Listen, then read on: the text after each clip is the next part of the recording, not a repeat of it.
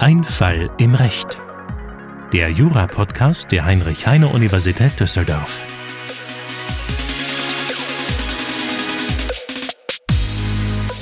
Hallo und willkommen zurück zu Einfall im Recht, dem Jura-Podcast mit den Fällen aus dem echten Leben. Mir gegenüber sitzt heute Philipp Offergeld. Und mir gegenüber sitzt heute Anna Kronenberg. Wir sind beides Mitarbeiter am Lehrstuhl von Professor Potzun. Und wir wollen heute uns mal wieder einen sowohl alltags- als auch prüfungsrelevanten Fall anschauen. Worum geht es heute bei uns? Ja, bei uns geht es heute um das Fitnessstudio bzw. die Kündigung eines Fitnessstudio-Vertrags, wenn man wegzieht. Ja, das ist was, was wahrscheinlich vielen Leuten passieren kann. Ne? Ja. Ähm, bei vielen Fitnessstudios ist es ja so, dass die irgendwelche Ketten haben. Wenn ich jetzt irgendwie äh, an die ganz großen Ketten denke, da hat man ja oft so Fitnessstudios in jeder Stadt. Da ist es dann vielleicht, je nachdem, wo man hinzieht, nicht so ein Riesenproblem. Aber es gibt eben auch Fitnessstudios, die sind keine Ketten, da gibt es nur einen Standort. Oder man ist zwar bei einer Kette, aber zieht irgendwie äh, in, ja, in irgendeinen Wald. genau. Und dann kann man sein Fitnessstudio nicht mehr besuchen. Und jetzt hat man aber halt einen langfristigen Vertrag geschlossen. Ne? Und das wollen wir uns heute mal ansehen. Und wie immer haben wir dafür natürlich auch einen echten Fall mitgebracht. Äh, der ist ursprünglich aus Hannover, wurde dann aber auch vom BGH 2016 entschieden. Und ja, den besprechen wir heute einmal. Ja, und hier geht es darum, dass ein, ja, ein, ein Kerl im Jahr 2010 einen Fitnessstudio-Vertrag geschlossen hat in Hannover über stolze 65 Euro pro Monat. Also schon wirklich. wirklich Muss irgendein Premium-Fitnessstudio sein mit einer Sauna oder so. Genau, es hier steht auch irgendwo äh, Fitness und Spa, hieß das, glaube ich. Und ja, das war anscheinend auch erstmal okay für ihn. Und dann ist er drei Jahre später zum Soldaten auf Zeit ernannt worden und wurde dann abkommandiert. Genau, er wurde zunächst nach Köln, dann nach Kiel und dann noch nach Rostock abkommandiert. Und zu dem Zeitpunkt hatte er noch eine Vertragslaufzeit von knapp einem Jahr. Und er wollte aber nicht mehr zahlen in der Zeit. Nee. Er hat dann aufgehört zu zahlen und hat auch die Kündigung erklärt beim Fitnessstudiobetreiber. Und der Fitnessstudiobetreiber ist der Meinung, dass er hier kein Recht zur Kündigung hat und hat ihn dementsprechend auf die Zahlung der restlichen Fitnessstudiobeiträge von 719,90 Euro zusätzlich Zinsen und Anwaltskosten verklagt. Genau, dann prüfen wir hier jetzt einmal, ob der Kläger einen Anspruch auf Zahlung des Nutzungsentgelts hat. Und zunächst müssten die einen Vertrag geschlossen haben. Hier haben die ja den Fitnessstudio-Vertrag geschlossen und das ist ja wieder so eine Sache. Hier kommen ja verschiedene, also hier werden ja verschiedene Vertragstypen kombiniert. Also es, mhm. er enthält ja Komponenten eines Mietvertrags, eines Dienstvertrags und hier können wir dann einfach sagen, dass es sich um einen typengemischten Vertrag handelt. Ja, also typischerweise oder häufig, sage ich mal, muss man ja in Klausuren dann differenzieren, was genau ist das jetzt hier für ein Vertrag oder welches Recht müssen wir jetzt auf diesen Vertrag anwenden? Also müssen wir jetzt auf diesen konkreten Fall zum Beispiel Mietrecht anwenden? Darauf kommt es hier aber überhaupt nicht an, denn es geht ja hier nicht um irgendeine Form von Gewährleistung oder so, sondern einfach nur um die Frage, muss der das vereinbarte Entgelt zahlen? Und dafür kommt es überhaupt nicht darauf an, was genau das für ein Vertrag ist. Das haben auch die Gerichte hier jeweils offen gelassen. Als Anspruchsgrundlage kann man dann einfach den Paragraphen 311 Absatz 1 in Verbindung mit 241 Absatz 1 BGB nehmen. Gut, dementsprechend muss der Beklagte hier dann auch monatlich zahlen, aber in Betracht kommt natürlich die monatliche Kündigung. Und woraus könnte sich die hier ergeben? Ja, also wir haben ja hier, wie gesagt, nicht so eine richtige Einordnung in irgendeinen Vertragstypen vorgenommen. Das ist aber nicht schlimm, denn für die Kündigung von solchen Dauerschuldverhältnissen, also wo ja vor allem hier der Fitnessstudiobetreiber dauerhaft eine bestimmte Leistung erbringen muss, nämlich die Bereitstellung des Fitnessstudios und der Nutzer eben monatlich zahlen muss, da kann man immer die allgemeine Vorschrift des Paragraphen 314 BGB anwenden. Die Kündigung von Dauerschuldverhältnissen aus wichtigem Grund. Genau, in Paragraph 314 Absatz 1 steht ja, Dauerschuldverhältnisse kann jeder Vertragsteil aus wichtigem Grund ohne Einhaltung einer Kündigungsfrist kündigen. Ein wichtiger Grund liegt vor, wenn dem kündigenden Teil unter Berücksichtigung aller Umstände des Einzelfalls und unter Abwägung der beidseitigen Interesse die Fortsetzung des Vertragsverhältnisses bis zur vereinbarten Beendigung oder bis zum Ablauf einer Kündigungsfrist nicht zugemutet werden kann. Genau, einmal durchatmen. genau. Und ja, der Kernpunkt dieser Frage ist jetzt natürlich, liegt hier bei unserem jetzigen Soldaten ein solcher wichtiger Grund vor, der ihn berechtigt, den Vertrag sofort zu kündigen, vor Ablauf der eigentlichen normalen Kündigungsfrist? Ja, das ist ja wieder sehr offen formuliert ähm, und daraus können wir schon mal schließen, dass es auf jeden Fall sehr einzelfallabhängig ist. Aber ein eindeutiger Fall, einfach nur mal so zum Beispiel, wäre eine Beleidigung durch den Fitnessstudio-Inhaber. Also wenn, wenn man jetzt in dem Fitnessstudio ist und dort irgendwie beleidigt wird oder belästigt wird oder so. Vor allem, wenn es mehrmals passiert. Genau. Ne? Dann liegt natürlich auf jeden Fall ein wichtiger Grund vor. Oder wenn das Fitnessstudio abgebrannt ist. Ja. Wobei dann wahrscheinlich sowieso eine Möglichkeit vorliegt. Aber ja, stimmt. genau. Und wie gehen wir jetzt damit um, dass hier ja die Leistung an sich noch in, in, genutzt werden kann? Der Beklagte kann ja hier auch theoretisch noch zum Studio fahren und auch da trainieren, theoretisch, ne? Aber er will oder kann das nicht mehr so richtig nutzen, weil er halt sehr weit weggezogen ist, berufsbedingt. Er wurde ja abkommandiert. Wie gehen wir ganz allgemein mit diesem, mit solchen Problemen um? Also grundsätzlich würde man schon sagen, dass das Verwendungsrisiko beim Nutzer liegt. Hier können wir vielleicht auch auf Paragraph 537 verweisen. Das ist zwar jetzt eine Norm aus dem Mietrecht, aber da steht ja, der Mieter wird von der Entrichtung der Miete nicht dadurch befreit, dass er durch einen in seiner Person liegenden Grund an der Ausübung seines Gebrauchsrechts gehindert wird. Und das hier quasi schon vergleichbar. Also wenn äh, der Grund quasi in dem Nutzer liegt, also wenn er wegzieht, dann muss er eigentlich das Nutzungsentgelt weiterzahlen. Ja, genau. Also diese gesetzliche Wertung hier, die ist ganz hilfreich, weil sonst könnte man sich ja vielleicht schon fragen, warum trägt er denn das Verwendungsrisiko? Ist es nicht auch irgendwie blöd, dass er jetzt zahlen muss, obwohl er die Leistung gar nicht in Anspruch nimmt? Da findet dann ja gar kein richtiger Austausch von Leistungen mehr statt. Ne? Aber wir haben eben diese gesetzliche Wertung, die sich hier auf jeden Fall anwenden lässt. Aber dieses Verwendungsrisiko kann man nicht so ganz absolut sehen. Es gibt nämlich auch immer noch irgendwelche Umstände, die zwar in der Sphäre des Nutzers des Fitnessstudios liegen, die von ihm aber trotzdem überhaupt nicht beeinflussbar sind. Und da macht auch die Rechtsprechung Ausnahmen. Genau, hier runter fällt zum Beispiel der Fall einer Krankheit. Also wenn ich krank werde und eben nicht mehr ins Fitnessstudio gehen kann, kann ich das ja einfach nicht beeinflussen und dann wäre es auch ja nicht interessengerecht oder ja nicht vertretbar zu sagen, okay, jetzt musst du trotzdem weiter zahlen. Mhm. Und laut BGH fällt darunter auch die Schwangerschaft.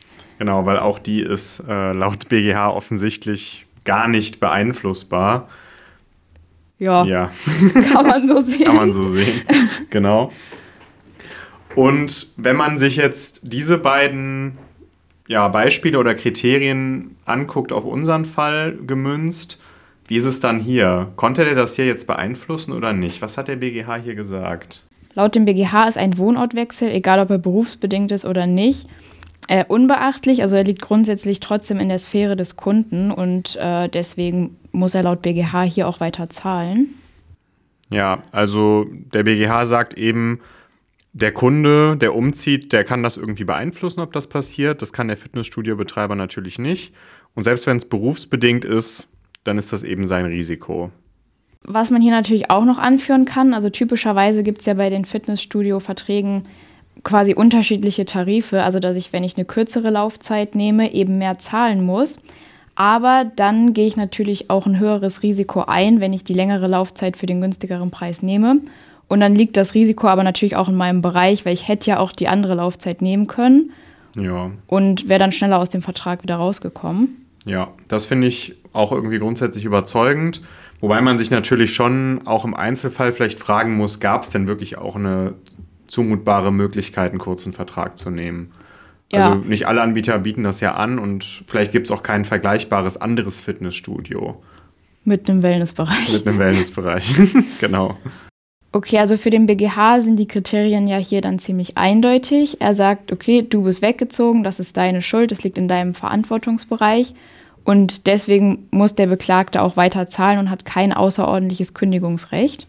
Ja, der BGH sagt hier übrigens auch, dass der Restbetrag von 719 Euro ja vergleichsweise gering ist. ja, genau. Wie finden wir dieses Urteil denn jetzt? Also Ich verstehe irgendwie die Argumentation schon, dass man sagt, es ist halt irgendwie sein Risiko, wenn er wegzieht.